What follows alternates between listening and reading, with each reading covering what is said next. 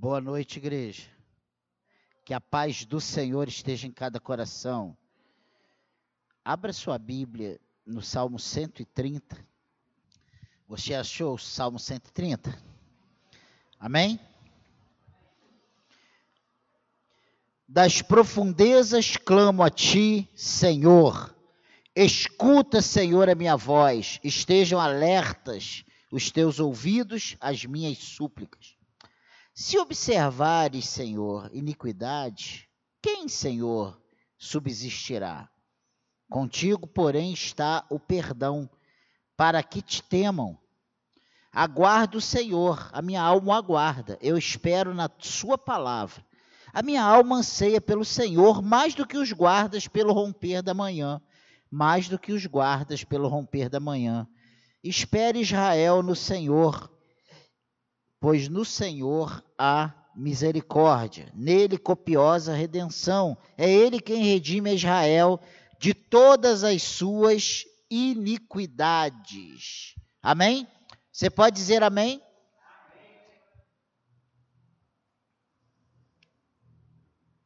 Lutero, ele amava esse salmo e se preocupou em demonstrar que o princípio da justificação pela fé somente estava presente nas palavras do salmista. Se nós observarmos aqui, nesse salmo, que é um salmo de romagem ou de subida, né? É assim que ele começa, ele fala: "Das profundezas clamo a ti". Que profundezas são essas?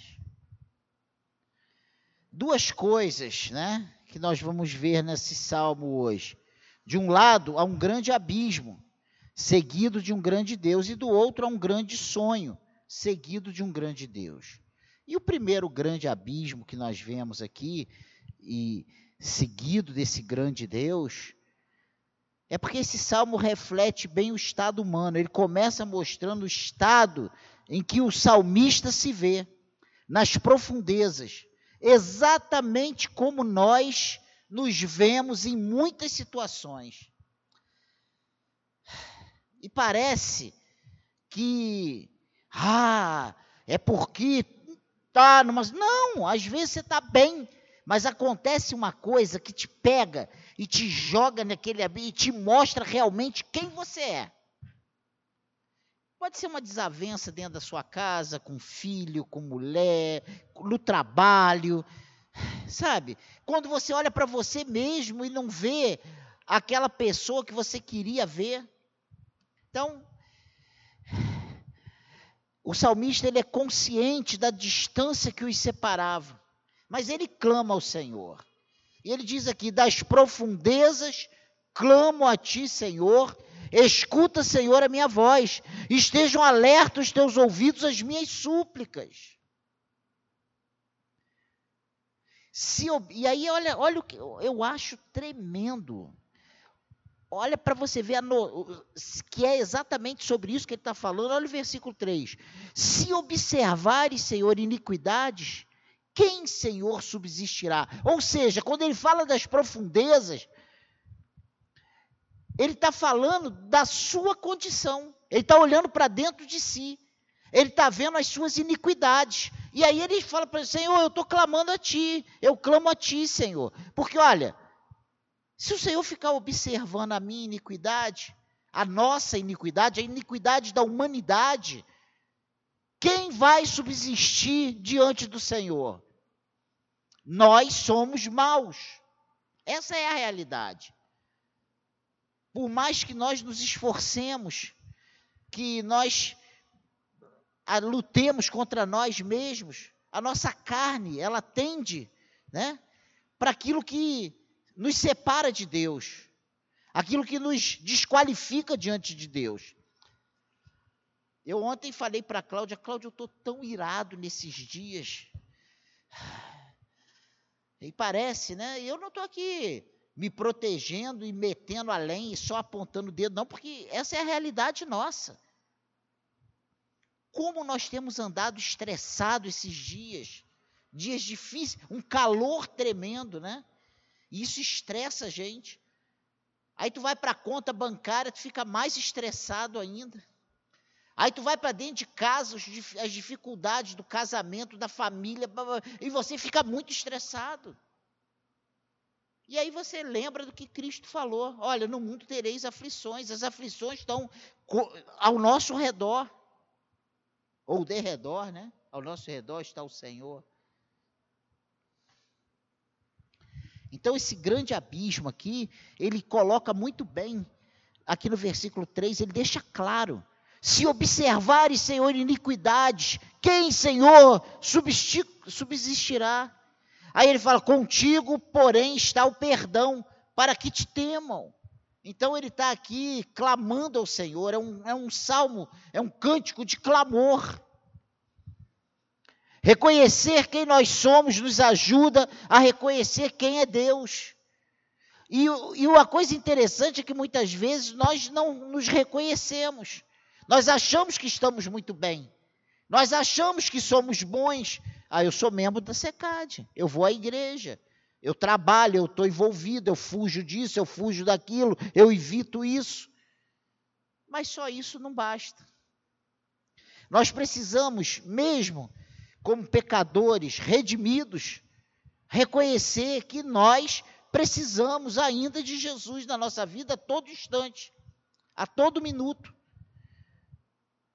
Muitos dentre nós estão doentes e como quem dorme, porque simplesmente não conhecem quem é Deus, e essa é a realidade. Você olha para o lado, e se você olhar para o lado, você vai ficar abismado.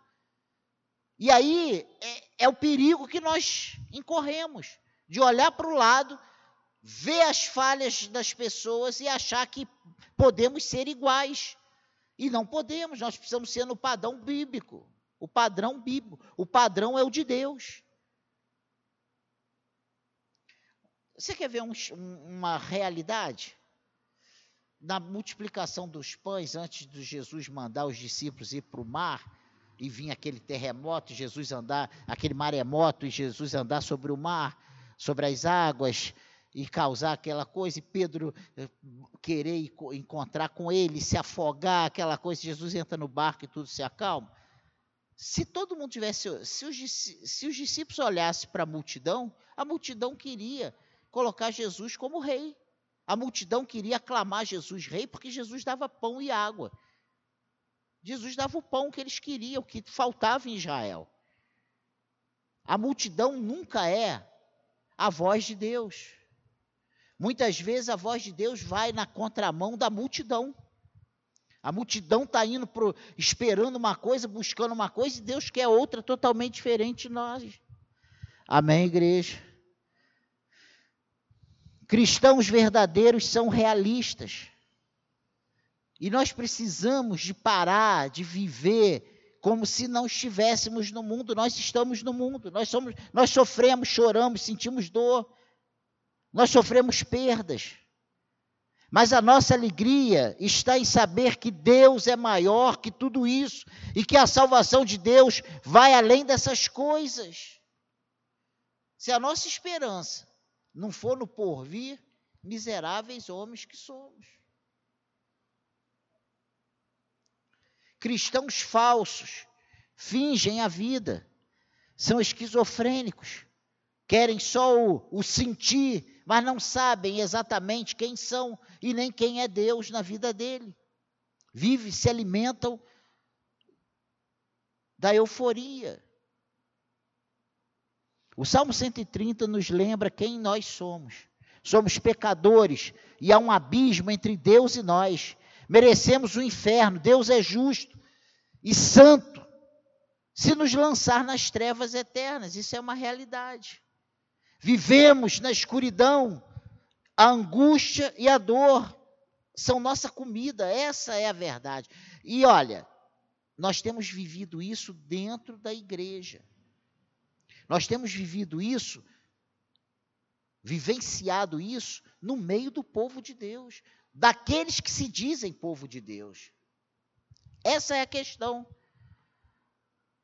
O pecado nos perturba, a vida não nos dá alegria, a morte ao nosso redor, choro e perturbação. Mas há um Deus acima de tudo isso, cujas palavras são bálsamo e alegria eterna para a alma do homem regenerado. Essa é a verdade, essa é a proposta do Evangelho. É encontrar em Cristo a paz, o equilíbrio, a alegria, sabe, o centro para essas mazelas todas que é a realidade do mundo que vivemos. Nele está o perdão e a paz. Aquele que vive nele, vive para todo sempre, em seu reino de esplendor, de alegria, é isso que o Senhor tem. E é nisso que nós temos que depositar nossa esperança. Naquilo que olhos não viram, ouvidos não ouviram, mente e coração humano não sonhou, não planejou, não, não imaginou. Nada merecemos, mas Ele tudo nos deu. A graça de Deus se faz presente nesse salmo. A graça se manifesta na vida do que recebe de Deus o toque de alegria e consolo. Irmãos, como seria a nossa vida sem Deus? Eu hoje estava pensando na SECAD. Eu hoje estava pensando na SECAD, hoje pela manhã. Você já parou para imaginar como era a sua vida quando você chegou aqui? Ah, pastor, então, peraí, vou, depois que eu vim para a SECAD, não. Não é por esse, não é por esse ângulo. Como Deus tem nos feito prosperar apesar de todas as nossas perdas, de todas as nossas dificuldades. Nós temos avançado. Nós temos avançado. Que isso, pastor? Não é, é assim, nós temos avançado. Apesar de todos os pesares, apesar de todas as lutas, de todos os levantes, como nós temos avançado. Eu fiquei pensando assim, poxa, se eu preparasse uma palavra e tivesse a, a liberdade de expor cada um e falar assim: lembra, Cláudia, como você chegou aqui? Lembra? Lembra? Lembra? Há oito anos atrás, como você estava? Quanta coisa Deus mudou na sua vida. O problema é que nós temos tantas lutas, nós temos tantas dificuldades, que nós não conseguimos olhar em volta, no momento da nossa luta, nessa guerra toda que vivemos, e ver esse agir de Deus. Meu Deus.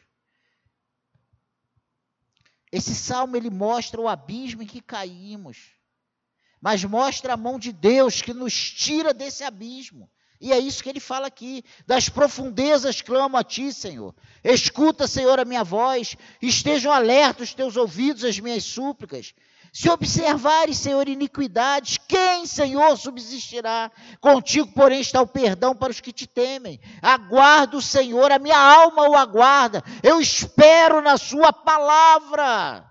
A minha alma anseia pelo Senhor, mais do que os guardas pelo romper da manhã. Olha que coisa tremenda. É assim que nós temos esperado no Senhor. Nós temos aguardado na Sua palavra. Quando nós lemos esse salmo, nós achamos que Davi, ou Davi, o escritor né, desse salmo, que provavelmente foi Salomão, mas que escreveu esse salmo, quando você vê esse salmo assim, de fora, por cima, você acha que isso foi assim, ó. E isso talvez seja o nosso grande problema. Nós achamos que as soluções, elas vêm no estalar de dedos. Nós vamos ver a bênção de Deus com o passar dos anos. Com o passar do tempo. É ao longo, é no final da nossa vida, é lá na frente que nós vamos ver a diferença dos que caminharam com Deus e os que caminharam sem Deus. Você já viu aquelas fotos você, os jovens não, né? O jovem é outro papo que ainda não deu tempo. Mas nós aqui mais vividos, a gente vê uma foto da época da escola, né? E a gente, eu e Cláudio, a gente tem visto, muita gente tem hoje um grupo da nosso segundo grau né? E aí você vê aquelas pessoas, tudo diferente, chega a ser esquisito, né? E aí a gente vê hoje, é um bando de velhinho, tudo de cinquenta e tantos anos. E a gente fala assim, meu Deus, será que eu também? Aí eles olham para a gente e vê barrigudão, né? Todo acabado. Meu Deus, olha como é que está o Daniel, olha. E a gente olha o outro, olha, a gente aponta, a gente vê o desgaste no outro, mas a gente não vê o desgaste em nós. Não é assim? Para nós, nós estamos sempre bem. Então, os grandes homens de Deus que enfrentaram a profundeza, as profundezas dos abismos e souberam confiar em Deus e em Sua palavra, são hoje exemplos para nós.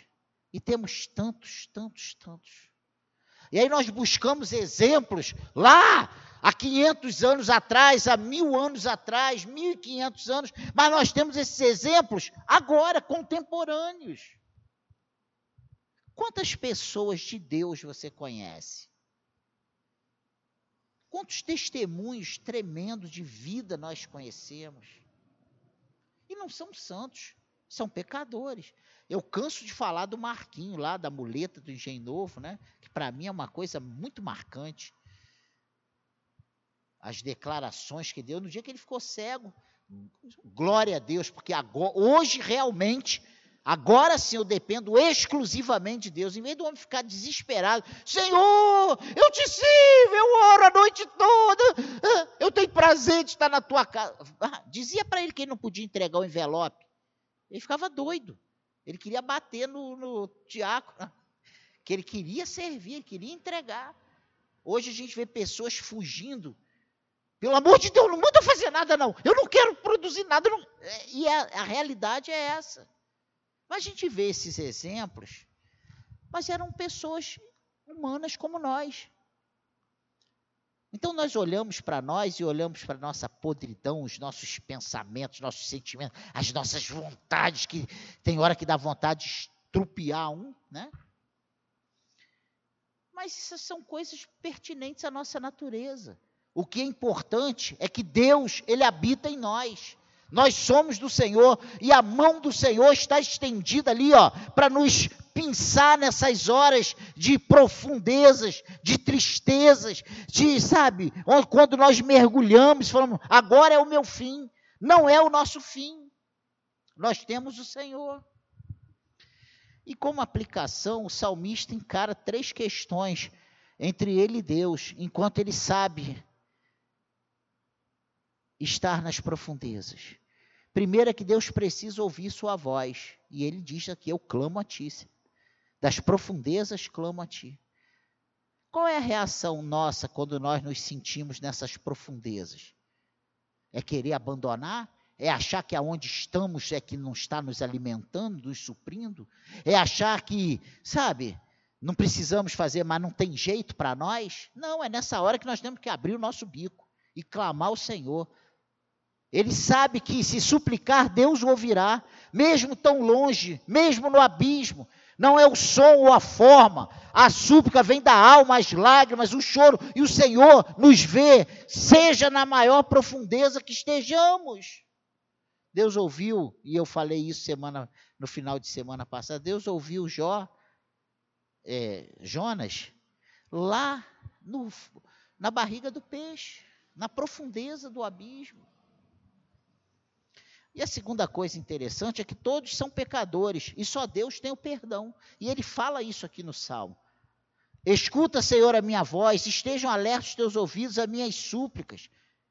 Contigo, porém, está o perdão, versículo 4, para que te temam. Aguardo o Senhor, a minha alma o aguarda. Olha a esperança que ele tem. Então, ele, ele sabe que todos são pecadores e só Deus tem o perdão. E tal, isso talvez tenha, esteja faltando nas, nas vidas de muitos irmãos nossos e de nós mesmos. E aqui o salmista ele pede que Deus não se fixe em seus pecados, mas reconhece o direito de Deus em fazê-lo. Ele espera por Deus a terceira coisa, por sua palavra. Esse é um canto de esperança. Se Deus o ouvir, ele espera, pois sabe que o socorro de Deus virá com certeza, suas promessas jamais falharão.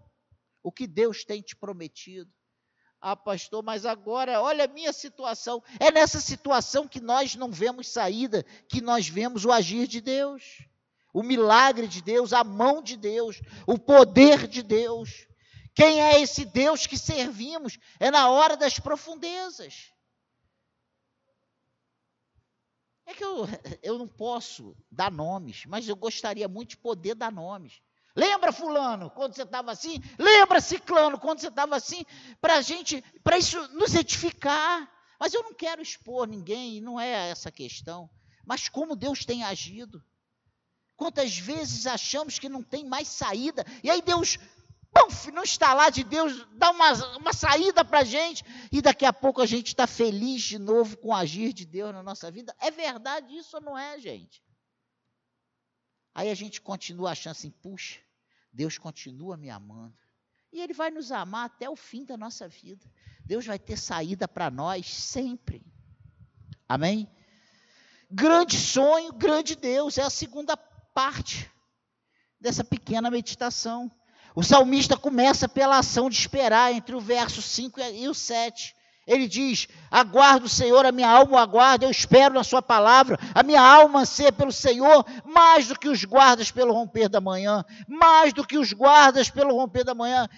Espere Israel no Senhor, pois no Senhor há misericórdia, nele copiosa redenção.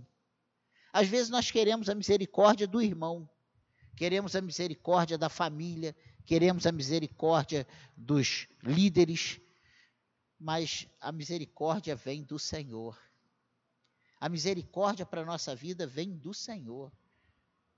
Eu posso te decepcionar. Esse irmão à sua frente pode te decepcionar, mas o Senhor não. E no verso 6 e 7 ele repete duas vezes a mesma sentença, mais do que os guardas pelo romper da manhã. Ele insiste que eles esperam por isso de forma intensa anseiam por isso. Os guardas tinham esse ofício né, de risco, altíssimo risco. É a mesma coisa que ser policial hoje. Né? Você sai sem saber se vai voltar. Ou como vai voltar, né? Se vivo ou se. Essa é a realidade. A escuridão gerava pavor por si e por toda a cidade que dormia enquanto vigiavam nos muros. O desejo dos guardas era que amanhecesse para que a morte que rondava as trevas não os apanhasse desprevenidos. E agora o salmista sabe o que Deus faz com as trevas. Ele cuida dos seus em meio ao pavor da vida, né? o pavor da vida. E ele mesmo provê a salvação. E no verso 3 dizia que ninguém está livre dos pecados, né? Ele diz: "Quem, Senhor? Se observar as iniquidades, quem subsistirá?" Né? E o 4 dizia que o perdão está com Deus. E a explicação vem no final. É porque Deus, porque em Deus há misericórdia e em Deus há copiosa, abundante redenção. Irmãos, a misericórdia e a salvação está em Deus. Não espere essa misericórdia essa salvação de ninguém mais. Espere só de Deus. E, e em Deus há, em Deus há em Deus há. E Deus vai fazer, e Deus vai se manifestar, e Deus vai agir, e o milagre vai acontecer. Amém, igreja? A ideia é que se Deus se importa tanto com a nossa alma, a ponto de ouvi-la e redimi-la, não teria Deus prazer em nos ver sonhando e nos ajudar a ver alguns de nossos sonhos concretizados nessa vida? Hein? Pensa nisso. E aí hoje mesmo a Lena falou, né, sobre pedir as coisas, né? Às vezes a gente e tem horas que a gente não precisa nem abrir a boca e, e sair palavras, só da gente só só da gente andar ali naquele calor, Deus já sabe que a gente está precisando de uma caroninha, né? Mas gente, é, é de, a gente a gente não vê o cuidado de Deus nessas coisas mínimas. A gente só quer ver o cuidado de Deus na coisa mirabolante, né? Rapaz, eu pulei e aí parecia que eu estava flutuando, caí andando normalmente, todo mundo apavorado. Mas é, pode ser assim, mas pode ser também numa coisa mínima. Amém, igreja? Vocês lembram de Jonas irado com Deus? Porque teve que pregar Aí senta no chão ali, aí Deus faz nascer uma borboreira e dá sombra e ele fica todo feliz com aquela folha na cabeça, ele trazendo sombra naquele calor escaldante. Aí de noite ela está morta. Rapaz, o homem fica irado porque aquela borboreira morreu, aquela folha. Meu Deus, como é que pode? Me deu sombra o dia todo e agora, olha só a maldição, ela morreu.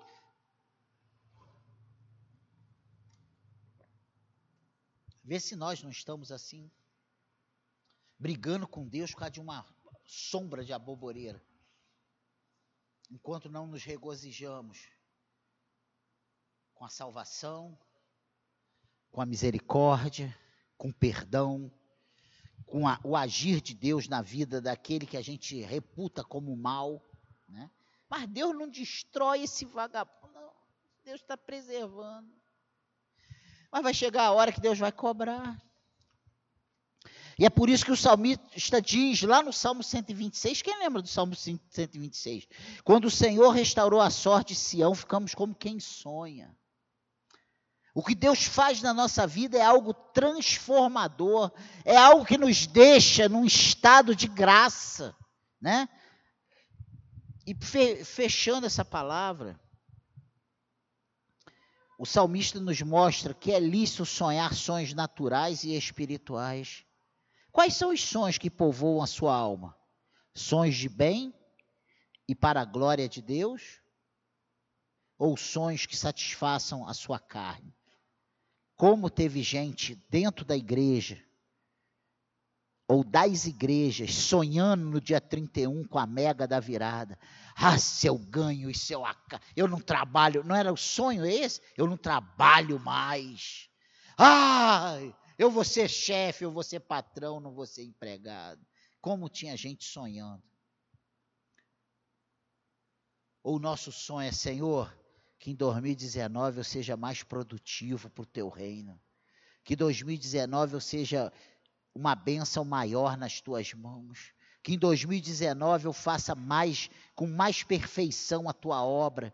Que as pessoas vejam em mim mais testemunho. Que eu seja mais tolerante. Que eu seja mais amoroso. Que eu realmente resplandeça o brilho do teu rosto. Pensa nisso que Deus tem prazer, sabe? E a segunda coisa é que Deus tem prazer em nos ver felizes e redimidos. Na mais profunda desesperança, a felicidade prometida por Deus sempre nos surpreende. A redenção é graciosa e gratuita. Os pecados de ontem, de hoje, de amanhã foram pregados em Cristo na cruz já foram, até os de amanhã, até os de depois de amanhã, até aqueles que vamos praticar lá no final do ano. Pensa nisso. Que a noite passa e que a manhã seguinte é sinônimo de sossego e paz. Estamos em dias de noite, estamos vivendo uma noite, fica tranquilo, vai amanhecer. Esse pavor aí da, da escuridão vai acabar. Daqui a pouco você vai estar formada, daqui a pouco você vai estar trabalhando, ganhando seu dinheiro, sabe? Essa é a realidade. Casando, olha só, Jesus. Ela até sorriu quando falou em, quando falou de trabalhar, de viver, ela ficou tranquila, né? Mas falou em casar, é a realidade. Aí depois que casa, fica orando para o marido morrer, né? Ah, Senhor, leva é brincadeira. Então, que como aplicação final dessa palavra, foi com as palavras. Sabia que foi com as palavras do Salmo 130 que John Wesley, um, um pregador famoso, um homem muito usado por Deus. Quem já ouviu falar em John Wesley? Você já ouviu falar? O homem que orava? Olha, esse homem, ele percebeu que Deus não está longe e que somente nele há perdão para o contrito nesse Salmo 130. Foi lendo esse salmo, já depois de muitos anos na igreja, que o coração dele realmente saboreou essa verdade. Ele teve entendimento, ele percebeu que Deus não está longe, e às vezes nós estamos dentro da igreja achando que Deus está longe, que Ele não está nem aí para o nosso problema. E esse salmo mudou a vida de John Wesley. Esse salmo não, a palavra de Deus, né? Mas especificamente lendo esse salmo, Ele conseguiu, o Espírito Santo trabalhou o coração dele ele teve a compreensão exata do grande amor de Deus, da proximidade de Deus, do cuidado de Deus, independente de quem somos. Porque se você olhar para, se eu olhar para mim, eu não tenho coragem de pegar esse microfone, eu não tenho coragem de dizer Senhor, eu não tenho coragem de vir mais a esse lugar. E se você olhar para você, vai ser a mesma coisa. Quem nos garante estar de pé é o Senhor com a sua poderosa mão. Amém, igreja? O que Deus lhe falou ao coração hoje? É uma pergunta.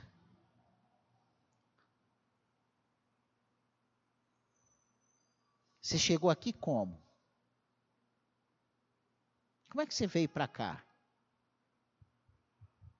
Entenda que Deus está perto de você e a mão de Deus está preparando a sua alma para Ele. É isso que acontece cada manhã. Deus está nos preparando para Ele. Olha só que coisa interessante. Clame das profundezas sem receio. Os ouvidos de Deus estão voltados para a sua súplica sincera. Clame. Você quer um conselho para os dias de profundezas? de, de negritudes, de, de sabe, de solidão, clame ao Senhor. Grite lá dentro, não precisa abrir a boca e gritar, fazer barulhão com a tua alma. Senhor, tenha misericórdia. Eu tenho clamado, olha, só Deus sabe o clamor do meu coração nesses dias. Senhor, tenha misericórdia de mim. Porque só Ele pode mudar meu coração. Só Ele pode mudar meu entendimento. Só Ele pode me fazer pensar e sentir de outra maneira. A Cláudia não pode fazer isso. Bia e Carol não podem fazer isso. Mas Deus pode. Se a gente não clamar o Senhor, o que fazemos aqui? Perdemos o nosso tempo. Podíamos estar em casa vendo a novela.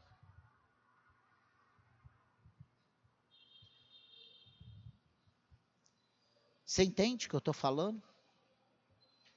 O fato de virmos aqui prestar culto é porque temos o entendimento que Deus está no controle das nossas vidas, que somos amados pelo Senhor e quando nós clamamos, os ouvidos deles estão atentos aos nossos clamores. Amém, igreja? Então, das profundezas, que nós tenhamos esse entendimento que Deus está bem perto de nós. Ah, mas eu pequei, eu erro, eu falei. Ele sabe disso. E ele te chamou desse, dessa forma. Ele te amou desse jeito. Ele não te chamou porque tu era perfeito. Amém, igreja? Que Deus tenha misericórdia de nós e que continuemos das nossas profundezas clamando ao Senhor. Amém?